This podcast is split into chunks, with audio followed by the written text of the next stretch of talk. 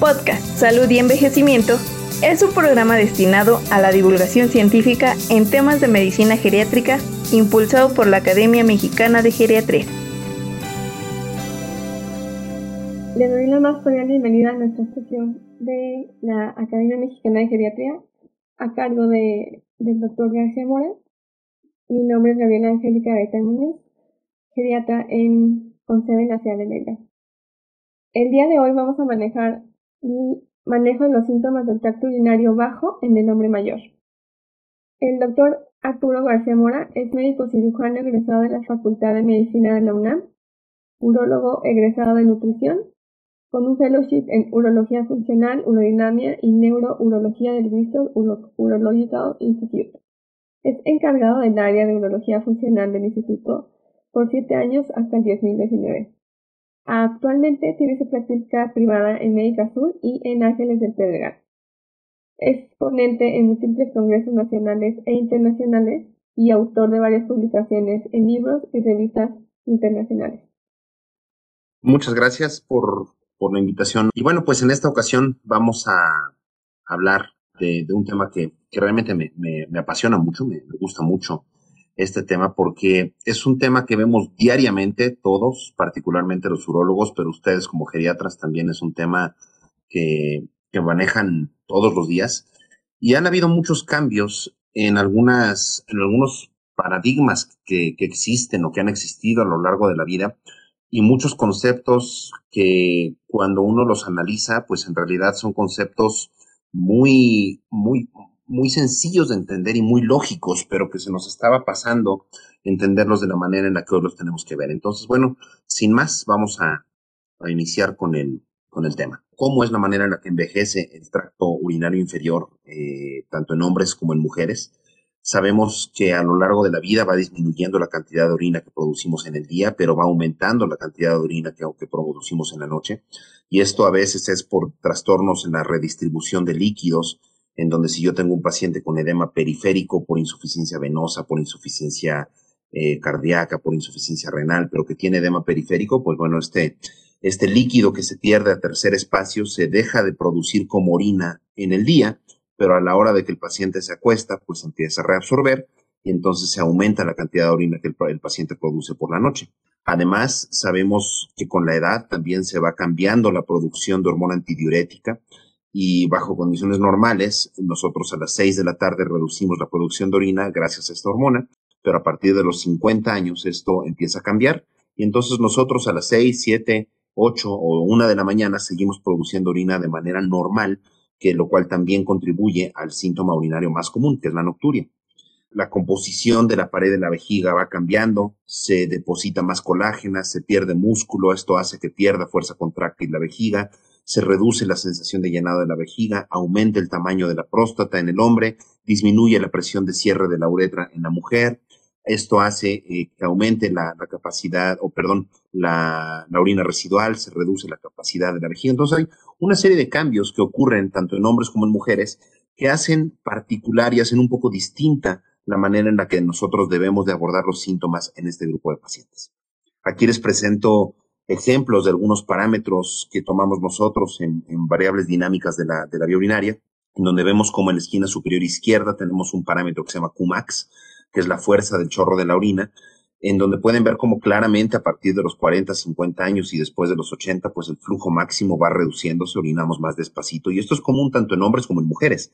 Quiere decir que esto tiene factores no solamente relacionados a la próstata, sino también al funcionamiento de la vejiga.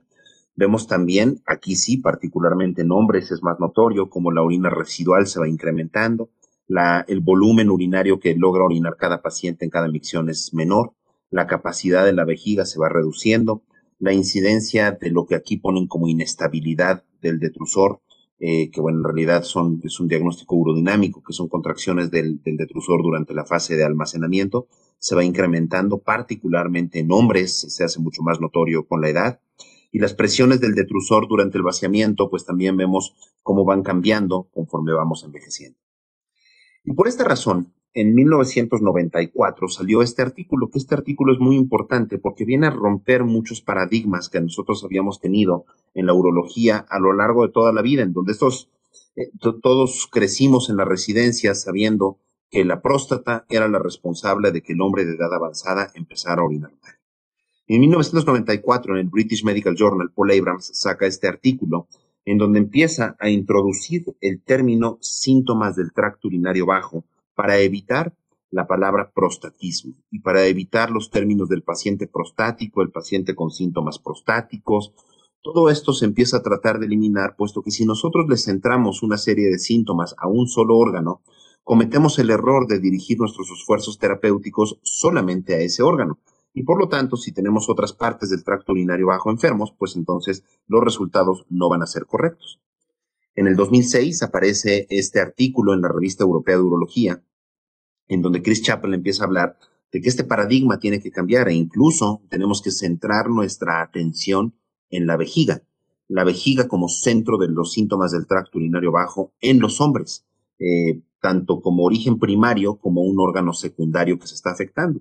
Y seis años más tarde aparece este otro artículo también en la revista europea de urología, en donde conceptos que ya se tenían desde antes, pero se hace muy importante entender a la nocturia como un síntoma urinario completamente distinto al resto de los demás síntomas. La nocturia se aborda de manera totalmente independiente y es probablemente el menos urológico de los síntomas urinarios. Y esto aquí se empieza a volver eh, muy importante en la evaluación. Y esto viene a sumarse a lo que ya les presentaba hace rato de los cambios que se presentan en la vía urinaria. Sabemos que con la aterosclerosis, con la disfunción vascular o con la obstrucción generada por el tejido prostático, la vejiga se ve expuesta a, uno, a unos cambios de isquemia crónica y de, y de reperfusión. Esto la lleva a tener un estado proinflamatorio con diferentes mediadores inflamatorios a este nivel y esto va provocando que la vejiga, conforme vamos envejeciendo, va teniendo, va teniendo denervación en parches. En la plática pasada les, mencionaba qué son estos micromovimientos, en donde los micromovimientos son normales. Todos nosotros tenemos micromovimientos en la vejiga. Pero estos micromovimientos, cuando se empiezan a transmitir de una célula del detrusor a otra, empiezan a generar activación aferente y entonces la vejiga empieza a comportarse con síntomas de almacenamiento o hiperactivos, es decir, empieza a tener urgencia, frecuencia, incontinencia y urgencia. Pero también sabemos que cuando esta denervación va progresando, esto puede llevar a que esta vejiga se descompense y entonces el paciente ahora tenga una vejiga grande que no se logre contraer y en el momento en el que decidimos hacer una operación para liberar la obstrucción que en parte fue responsable de todos estos síntomas, pues los resultados ya no van a ser satisfactorios. Aquí les voy a presentar esta, esta gráfica que hice yo, eh, en donde vamos a entender la fisiopatología de los síntomas del tracto urinario bajo, entendiendo la manera en la que nosotros lo fuimos eh, creciendo nuestro entendimiento a lo largo del tiempo. Inicialmente, nosotros para tratar al paciente que orinaba mal, solamente teníamos la alternativa de una operación. Entonces, la fisiopatología de los síntomas del tracto urinario bajo, o en ese momento, como era conocida, de hiperplasia prostática, pues es una próstata grande, me genera lo que se llama obstrucción al tracto de salida vesical. Una próstata grande me genera obstrucción al tracto de salida vesical. ¿Ok?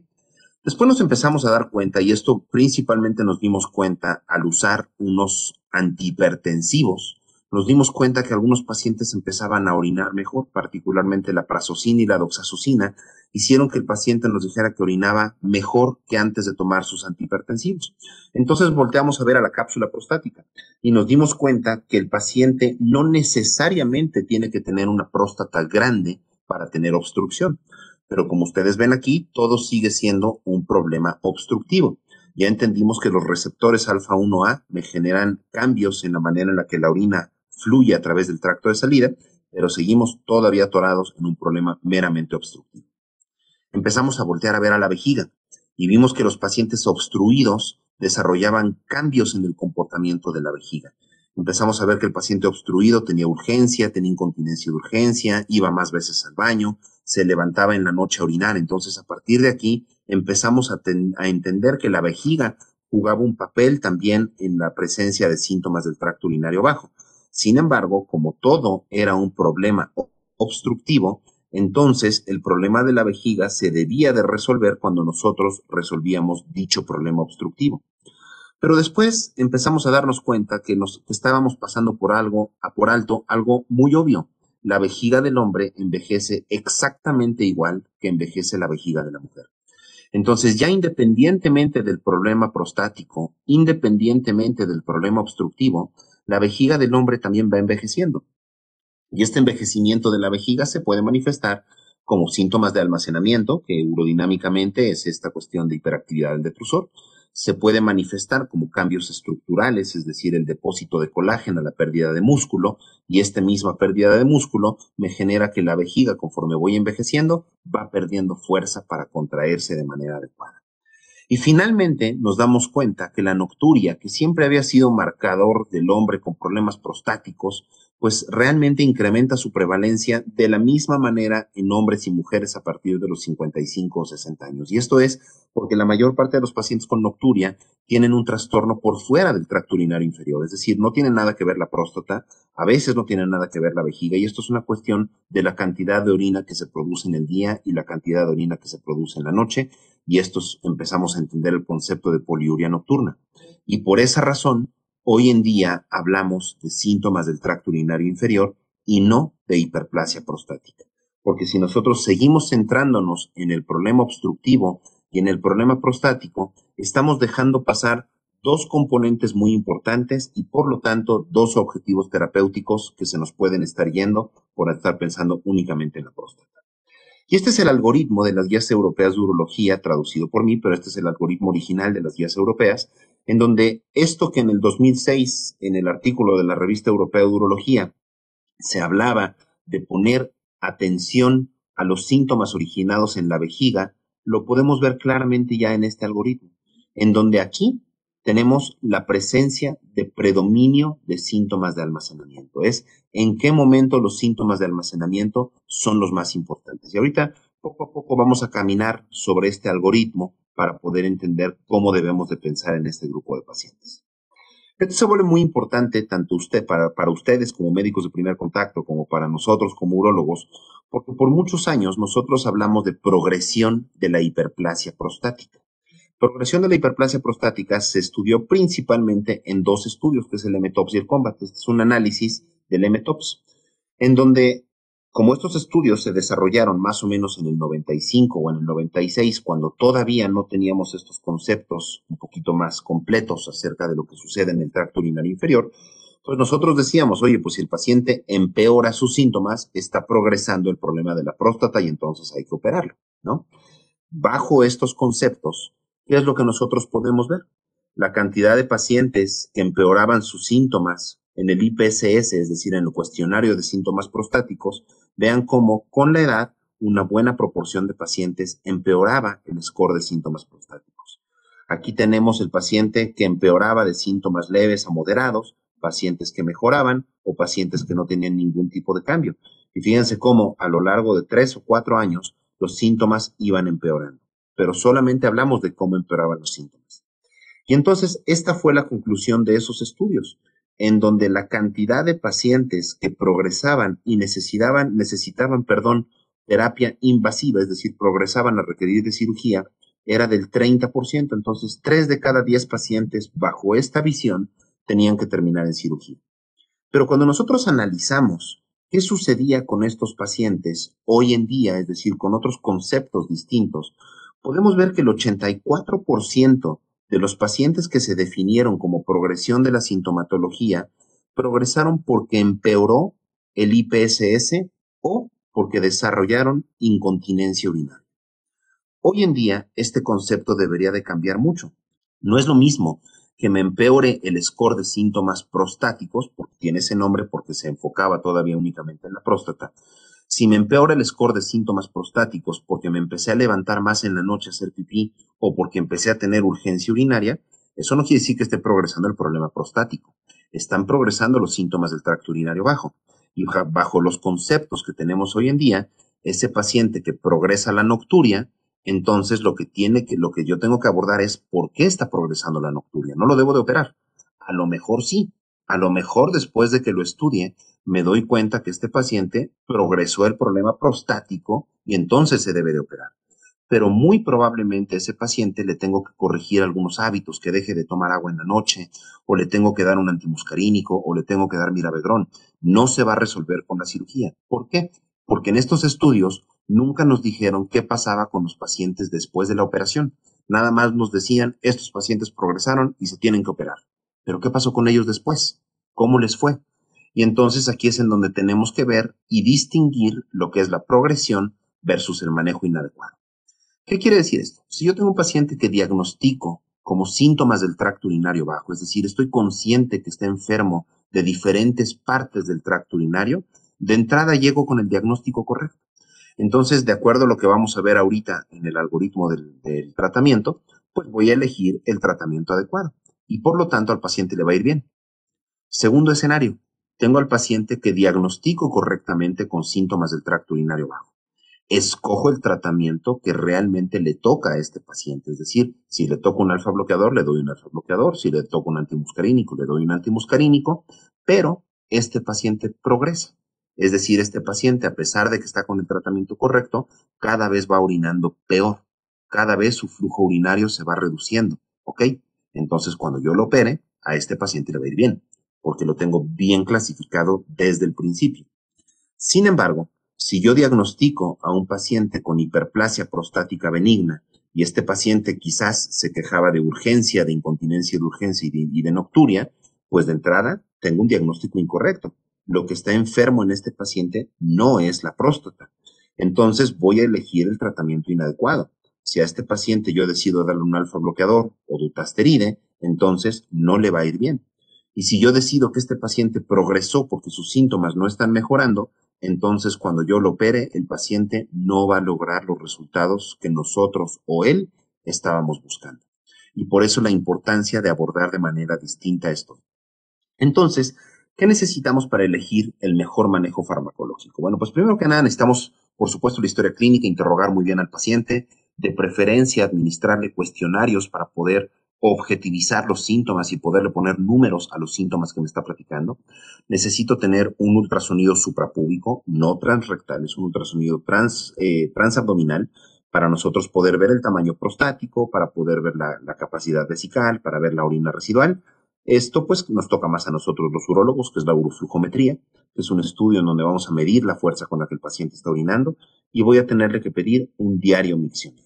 Y el diario miccional, en conjunto con estos dos, me va a permitir elegir el tratamiento a la medida para mi paciente. Pues vamos a empezar a caminar sobre el algoritmo de estas guías que les platicaba. Lo primero es, yo tengo a mi paciente con síntomas del tracto urinario bajo. Y la primera pregunta que me hago es, ¿le deteriora la calidad de vida, sí o no? Si la respuesta es no, no lo tengo que operar, no le tengo que dar tratamiento y no le tengo que hacer nada. ¿Qué quiere decir? Llega el paciente conmigo y me dice, me levanto una vez por noche, le hago un ultrasonido y tiene una próstata grandota. Oiga, ¿le molesta levantarse esta vez? No, la verdad es que me levanto, me vuelvo a dormir, no tengo ningún problema. Hay que dejarlo en paz. No hay que darle un medicamento que potencialmente le pueda provocar deterioro cognitivo. No hay que darle un medicamento que potencialmente lo puede marear en la noche y se puede caer y fracturar la cadera. Por supuesto que de ninguna manera hay que operarlo. Simplemente lo vamos a vigilar y le vamos a dar un par de recomendaciones. ¿Sabe qué? Trata de hacer un poquito de ejercicio para que su oxigenación sea un poquito mejor para que su metabolismo mejore. Si usted, si tiene sobrepeso y me baja 5 kilos, su índice de síntomas prostáticos nos va a bajar en 3 puntos solamente por la pérdida de peso. Deje de tomar agua 3 horas antes de irse a dormir para que no se levante en la noche. Si tiene edema periférico, entonces a las 5 de la tarde tome una siesta, levante sus piernas por arriba del nivel del corazón para que el edema periférico se reabsorba a las 5 de la tarde y no se reabsorba mientras usted está dormido y entonces eso lo haga levantarse en la noche. Todos esos tipos de medidas van a ser muy importantes para que mi paciente mejore sin necesidad de darle algún tipo de tratamiento. Si la respuesta es sí, sí tengo deterioro en la calidad de vida, la primera pregunta que yo me voy a hacer es, ¿mi paciente tiene o no tiene poliuria nocturna? ¿Qué quiere decir poliuria nocturna? Si mi paciente produce más del 33% del volumen en 24 horas, si lo produce en las horas de sueño. ¿Cómo me voy a dar cuenta? Con el diario miccional, en donde voy a cuantificar qué cantidad de orina produce en el día, qué cantidad produce en la noche. Y si mi paciente tiene una vejiga a la que le caben 300 mililitros, pero él produce 900 mililitros de orina en las horas de sueño, por más alfa bloqueador por más antimuscarínico o por más cirugía prostática que yo le haga, la nocturia no se va a corregir. Entonces, esta es la primera cosa que yo tengo que determinar. Si mi paciente sí tiene poliuria nocturna, entonces le voy a recomendar cambios en el estilo de vida y potencialmente le puedo dejar desmopresina. Estamos hablando en una plática de pacientes geriátricos, entonces, bueno, pues sabemos que en pacientes geriátricos la desmopresina se tiene que llevar con mucho cuidado porque el 7% puede provocar hiponatremia grave. Entonces, ahorita entraremos en detalles de la desmopresina, pero bueno, ese sería el tratamiento correcto de la poliuria nocturna. ¿Qué necesitamos para llegar a este diagnóstico? Necesitamos un diario miccional de al menos tres días y es imperativo administrarle este documento a los pacientes que tienen nocturia. ¿Qué es lo que yo voy a obtener con este diario miccional? Básicamente son alguno de estos cuatro diagnósticos.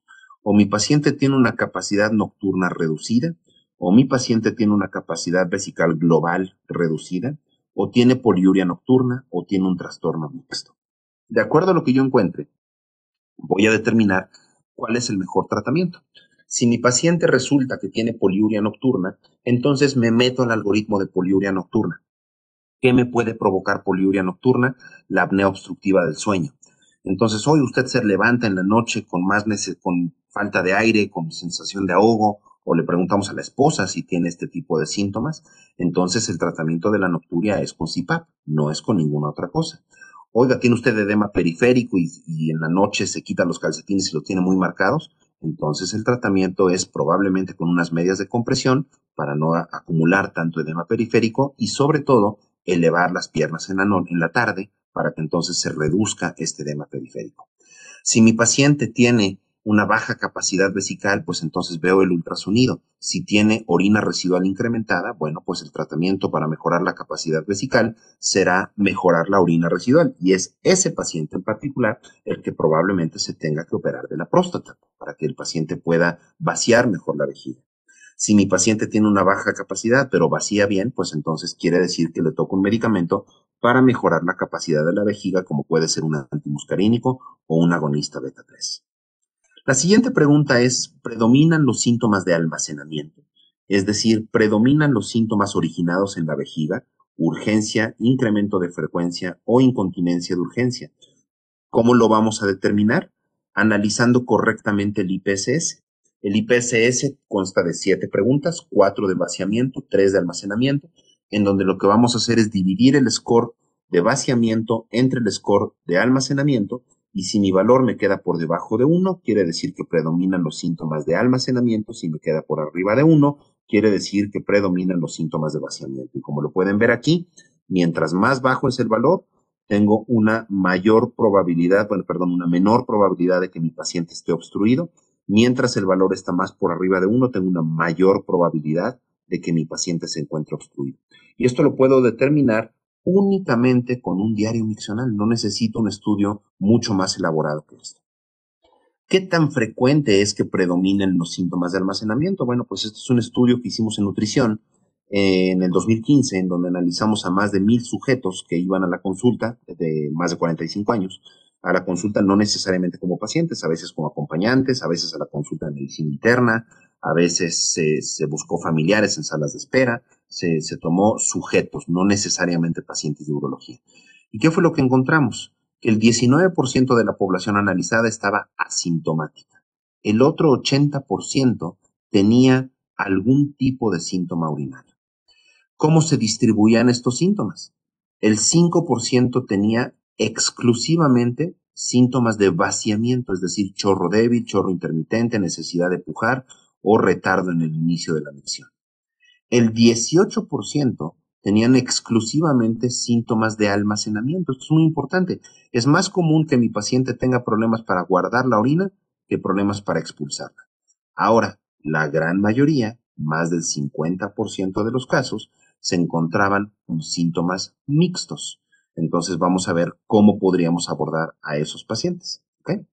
Si la respuesta es sí, predominan los síntomas de almacenamiento, es decir, predominan los síntomas originados en la vejiga, entonces el tratamiento es con un medicamento dirigido a la vejiga.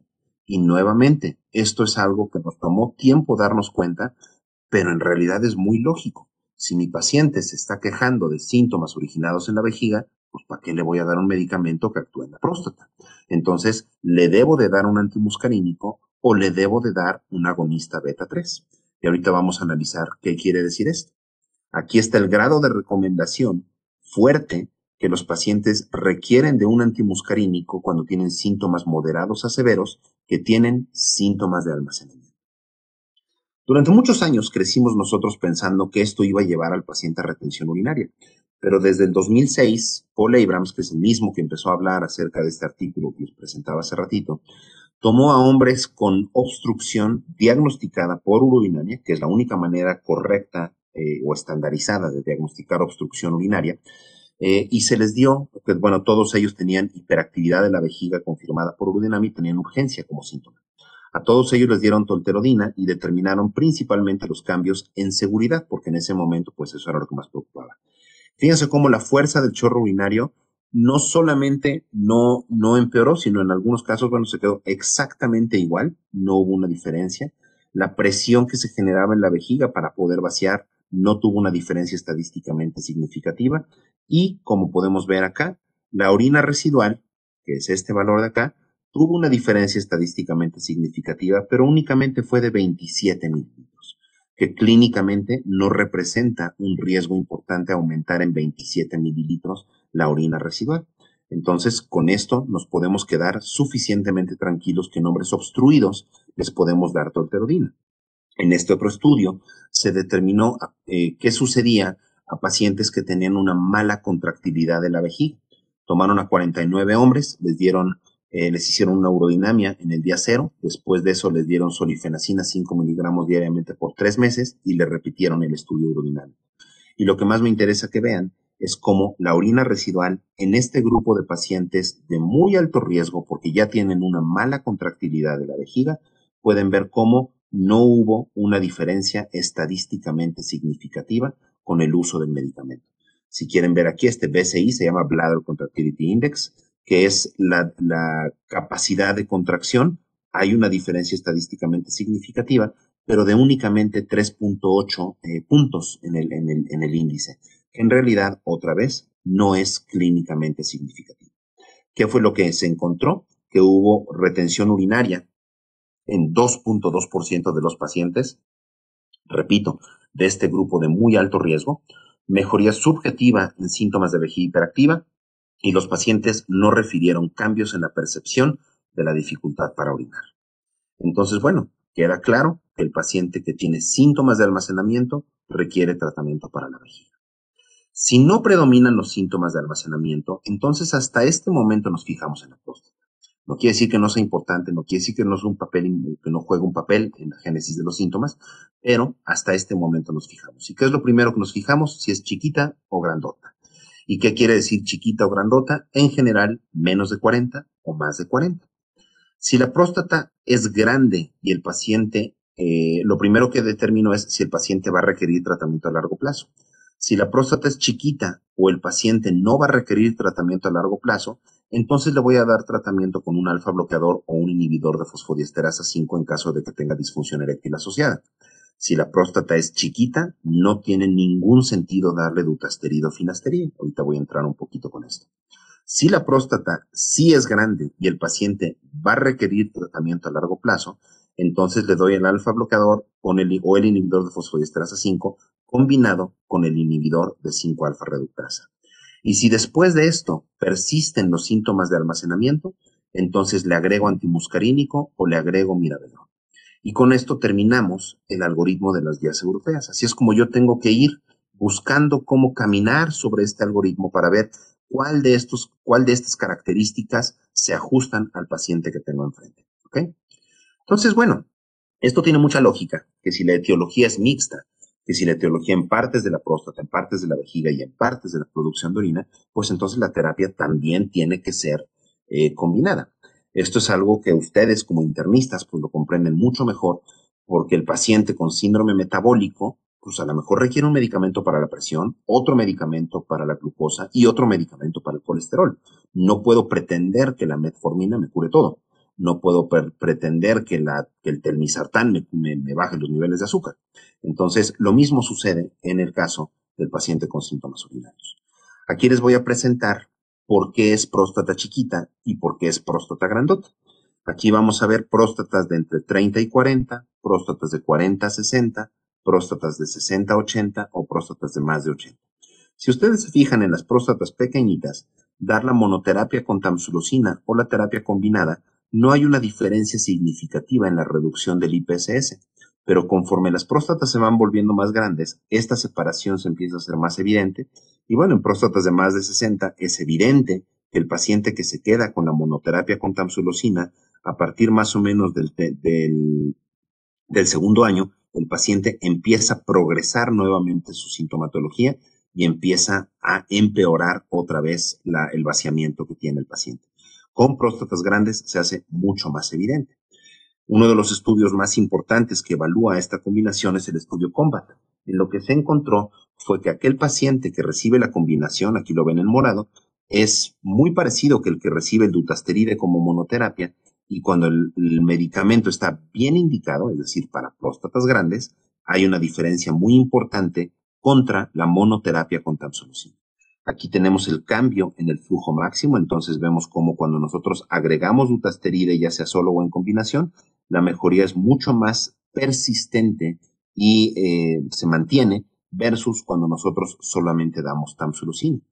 La cantidad de pacientes que llegan a retención aguda de orina es mayor en aquellos que tienen tamsulusina y aquellos pacientes que requieren de operación o que caen en retención, otra vez aquí lo ven en verde, como la monoterapia con tamsulusina siempre va a resultar peor. Entonces, esta combinación de alfa bloqueadores con un inhibidor de 5-alfa reductasa está indicado en pacientes que tienen factores de progresión. ¿Cuáles son estos? El IPSS basal elevado, es un factor que me dice que este paciente va a progresar. El volumen prostático, particularmente próstatas de más de 40 centímetros cúbicos. El antígeno prostático, principalmente el antígeno prostático tomado como un surrogado del volumen prostático y el flujo máximo reducido. ¿Y cómo podemos nosotros integrar todos estos conocimientos? Este es un, estudio relativamente reciente de hace dos años, en donde podemos ver cómo se integran en cuanto a volumen prostático versus antígeno prostático. Esta gráfica no me parece tan importante porque finalmente están analizando algo muy parecido. El flujo máximo con antígeno prostático y a mí me gustaría dirigir su atención hacia acá el flujo máximo versus el volumen prostático. Y tenemos al paciente que se presenta con síntomas leves, moderados o severos. En verde tenemos aquel grupo de pacientes que no progresan y en rojo tenemos a los pacientes que más progresan. ¿Qué quiere decir? Fíjense la cantidad de verde que tengo en aquellos pacientes que se presentan con síntomas leves. En general, son pacientes que no eh, va a ser difícil que lleguen a progresar. Si tengo una próstata grande y tengo un flujo disminuido, bueno, pues el riesgo de progresión existe y no es nada despreciable, como lo podemos ver acá. Cuando mi paciente se presenta con síntomas moderados, ya la cantidad de cuadritos verdes se reducen, quiere decir incluso aunque tengo una próstata no muy grande y tengo un flujo urinario reducido, ya está en amarillo. Ya es un paciente que tengo que parar las antenas y probablemente este paciente me vaya a progresar. Aquí tenemos la incidencia de acuerdo a colores. Pero cuando el paciente se presenta con nosotros con síntomas severos, fíjense cómo ya prácticamente no tengo colores azules aquí, perdón, colores verdes aquí. Ya son más colores amarillos y sobre todo colores anaranjados y rojos. Quiere decir, tengo probabilidades de progresión de entre el 6 y el 12%. Y no solamente vale la pena saber que le tengo que dar el, medicamento, sino cuándo se lo tengo que dar. Y este es un artículo muy bonito que les voy a presentar, esta gráfica, que, habla acerca de cuándo le debo de iniciar el tratamiento. Por muchos años se recomendaba que el paciente eh, le iniciara yo un alfa bloqueador y solamente si no respondía le iniciara dutasteride. Repito, esto es algo que por muchos años hemos hecho de una manera como poco razonada y simplemente por el hecho de pensar de que pues no debo de empezar con mucha terapia, debo de empezar con poquita. Vamos a ver qué tanta lógica tiene esto. Fíjense cómo aquí tenemos una línea de tiempo a 48 meses y tenemos la incidencia de que el paciente haga retención aguda de orina o requiera de cirugía. En color amarillo, tengo al paciente que solamente recibió tamsulosina. ¿ok? Y en color rojo tengo al paciente que recibió tamsulusina con dutasteride desde el primer día que lo conocí. Y todos los demás colores son el retardo que yo tuve para iniciar dutasteride en cada uno de estos pacientes.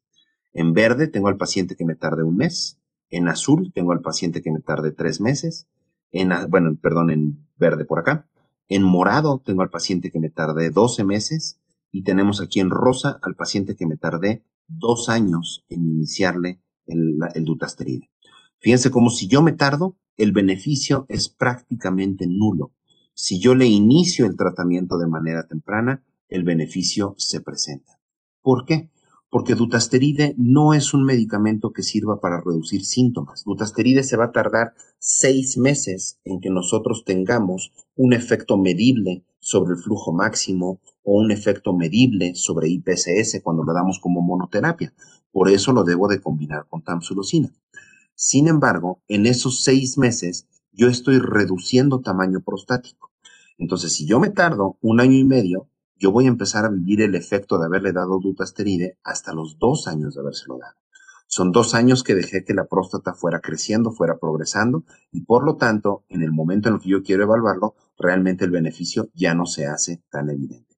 Entonces, si ustedes identifican un paciente que se beneficia y que tiene los factores que les presenté hace rato, hay que iniciar el dutasteride de manera temprana. Les hablaba de la desmopresina. La desmopresina, nuevamente, es un medicamento que no actúa sobre el tracto urinario inferior.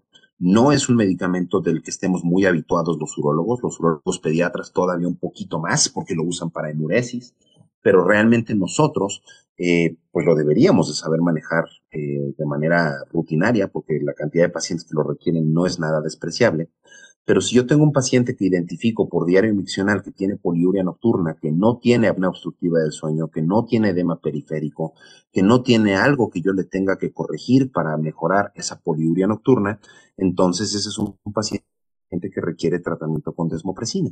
Y la desmopresina se usa en dosis de 60, 120 o 240 microgramos 30 minutos antes de irse a dormir.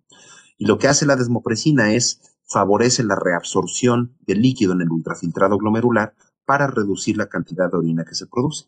Aquí vemos el impacto que tiene. En azul vemos al paciente que recibió eh, eh, desmopresina. En rojo vemos al paciente con la monoterapia con tamsulusina. Fíjense cómo la cantidad de paciente o la cantidad de episodios de nocturia se reduce significativamente con el uso de desmopresina el, índice de nocturia, es decir, la cantidad de orina que produce en el día versus la cantidad de orina que produce en la noche, se reduce significativamente cuando nosotros damos eh, desmopresina. Aquí tenemos uno de los parámetros más importantes, que es el primer periodo de sueño ininterrumpido. Uno de los parámetros que más influyen en la mejoría de calidad de vida de mi paciente con nocturia es que duerma al menos cinco horas de corrido en la noche. Esas primeras cinco horas de corrido en la arquitectura del sueño son las horas más importantes porque es cuando se sintetizan la mayor parte de neurotransmisores que usamos durante el día. Si yo invado estas primeras cinco horas con levantadas en la noche para tener que ir a vaciar la vejiga, no logro tener un sueño reparador. Entonces, uno de los parámetros más importantes que debo de, buscar mejorar en el paciente con nocturia es lo que se llama el primer periodo de sueño ininterrumpido. Y bueno, pues este es el costo de la desmopresina, ¿no? Sabemos que me produce hiponatremia, me produce hiponatremia significativa en el 7% de los casos. Significativa quiere decir por debajo de 130 y es motivo para suspender en ese momento la, la desmopresina. No hay que tenerle miedo, simplemente a los 3 o 4 días de haber iniciado la desmopresina, el paciente se tiene que hacer unos niveles de sodio.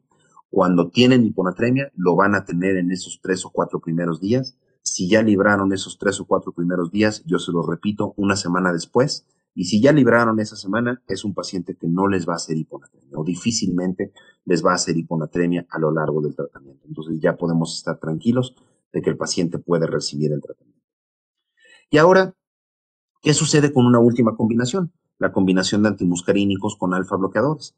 Bueno, pues desde el 2008 se ha venido estudiando la combinación de estos medicamentos que, como les decía, por muchos años pues estaba proscrito. Yo no podía darle un antimuscarínico a un hombre, pero repetidamente se ha encontrado en todos los estudios, como lo pueden ver aquí, con una diferencia estadísticamente significativa, que tenemos una mejoría significativa del IPSS cuando agregamos un antimuscarínico a cuando nada más damos un alfa bloqueador. Otra vez esto bien sustentado en las guías europeas de urología, en donde no queda ninguna duda que este es el tratamiento de elección para paciente con síntomas mixtos. Y les voy a presentar los dos estudios más importantes que, hablan de esta combinación. Este es el primer estudio, que es el estudio Saturno, que particularmente se los presento para que entiendan la elección de dosis de solifenacina, porque existe una tableta en el mercado que, combina 6 miligramos con 0.4 de tamsulosina. En este primer estudio lo que hicieron fue tomar un grupo placebo, eligieron tres dosis distintas de solifenacina que las pusieron intermedias entre las dosis habituales que son 5 y 10 miligramos y luego las combinaron con tamsulosina. Y básicamente lo que se encontró es que cuando hacíamos la comparación de la monoterapia con tamsulusina con las combinaciones, 3 miligramos de solifenacina no alcanzaba una diferencia estadísticamente significativa, pero 6 y 9 miligramos sí tenían una diferencia. Entonces, con base en estos resultados, se desarrolló el siguiente estudio, que es el estudio Neptuno, en donde tomaron a hombres mayores de 45 años con síntomas urinarios de más de tres meses, todos ellos con síntomas moderados a severos, con flujos máximos entre, que entre 4 y 12, es decir, lo normal es arriba de 15, entonces entre 4 y 12 son flujos disminuidos, con urgencia urinaria y que orinaran más de 8 veces en el día. Excluyeron próstatas muy grandes, excluyeron orinas residuales mayores de 150 y excluyeron principalmente pacientes neurológicos. Y básicamente en cada uno de estos grupos tomaron a 300 pacientes. Y de estos, un grupo placebo, un grupo con tamsulosina, otro grupo con tamsulosina y 6 miligramos y otro grupo con tamsulosina y 9 miligramos. Estos fueron los objetivos del estudio, particularmente el índice internacional de síntomas prostáticos y el score total de urgencia-frecuencia. Y bueno, se analizaron además las subescalas del IPCS y sobre todo parámetros de seguridad. ¿Qué fue lo que se encontró? Hubo una diferencia estadísticamente significativa entre placebo y tamsulosina como monoterapia y hubo una diferencia estadísticamente significativa entre tamsulosina y la combinación con solifenacina. Sin embargo, no hubo una diferencia estadísticamente significativa entre usar 6 y 9 miligramos. Lo mismo ocurrió acá abajo. Cuando nosotros analizamos los parámetros secundarios, que es el IPSS de almacenamiento, el número de micciones en 24 horas y el volumen orinado en cada micción, sucedió lo mismo. Tenemos una diferencia significativa al agregar solifenacina, pero no al usar una dosis alta de solifenacina. En cuanto a los parámetros de calidad de vida, sucedió exactamente lo mismo. Solifenacina de 6 miligramos fue diferente que tamsulosina como monoterapia, pero 9 miligramos no logró esa diferencia. ¿Qué sucedió en cuanto a efectos adversos? Bueno, pues claramente aquí hay una diferencia entre usar solifenacina y usar únicamente tamsulosina. Sabemos que tamsulosina es un medicamento muy seguro fuera de la hipotensión ortostática que puede producir en algún, en algún grupo mínimo de pacientes, pero la cantidad de pacientes con boca seca con solifenacina de 6 miligramos fue del 8%, con 9 miligramos fue del 10%, la cantidad de pacientes con estreñimiento fue del 3%, para 6 miligramos y del 5% para 9 miligramos. Entonces, no queda duda que lleva un costo en cuanto a efectos adversos y lleva un costo mayor el dar 9 miligramos que no se tradujo en un, en un beneficio en efectos adversos, eh, perdón, en, en, efectos benéficos. Y entonces, con base en esto, se desarrolló el Neptuno 2, que este se los presento rápidamente, porque solamente quiero que vean qué sucedía con la elección del paciente entre 6 y 9 miligramos. El Neptuno 2 lo hicieron de una manera interesante, diseñaron el estudio, en donde en la primera visita el paciente llegaba y no podía solicitar un incremento de dosis, es decir, todos llegaban recibiendo 0.4 de tamsulosina y 6 miligramos de solifenacina.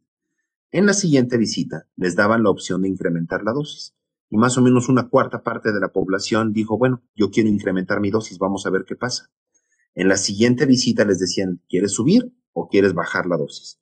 Fíjense cómo de este 23% que en la visita 6 había querido incrementar la dosis, el 21% quiso bajarla.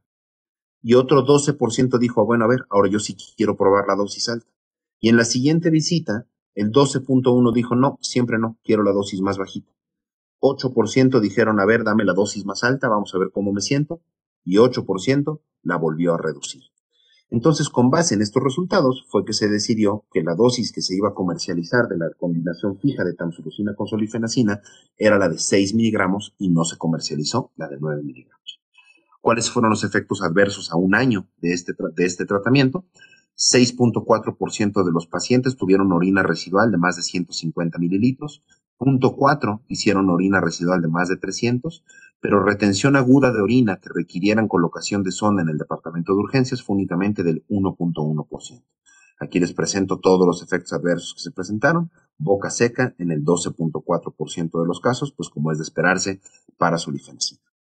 Entonces, bueno, a manera de conclusiones, eh, lo que espero haber dejado el día de hoy es abandonar esta visión del siglo XX de la hiperplasia prostática, que es una enfermedad originada en la próstata y que está originada por la obstrucción y que por eso tengo síntomas. Porque si yo tengo esta visión, mis alternativas de tratamiento son o alfa bloqueadores o inhibidores de 5-alfa reductasa o una cirugía.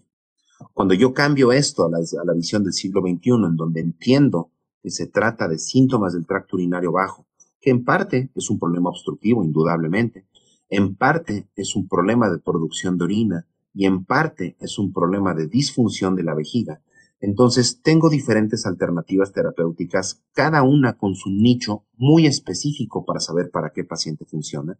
Y particularmente el paciente con obstrucción se beneficia de alfa bloqueadores, de inhibidores de 5-alfa reductasa o inhibidores de fosfodiesterasa 5. Y en algunos casos de cirugía, bien seleccionados para saber qué paciente realmente tiene un problema obstructivo. Cuando mi problema es de producción de orina, pues las medidas generales van a ser muy importantes y el uso de desmopresina es vital en este grupo de pacientes. Y cuando mi problema es disfunción de la vejiga, pues entonces los antimuscarínicos, mirabegrón o incluso la toxina botulínica o la neuromodulación sacra pueden ser tratamientos adecuados para tratar la disfunción de la vejiga. Pero probablemente lo más importante, porque la mayor parte de los pacientes van a caer ahí, es aprender a hacer combinaciones con cada uno de estos grupos eh, terapéuticos. Entonces, bueno, pues les agradezco otra vez mucho su atención. Muchas gracias. Muchas gracias a doctor. Le agradecemos mucho por parte de la Academia Mexicana de Geriatría. Sería todo por el día de hoy. Hasta luego. Muchas gracias por la invitación. Hasta luego. Muchísimas gracias. Podcast Salud y Envejecimiento es un programa destinado a la divulgación científica en temas de medicina geriátrica impulsado por la Academia Mexicana de Geriatría.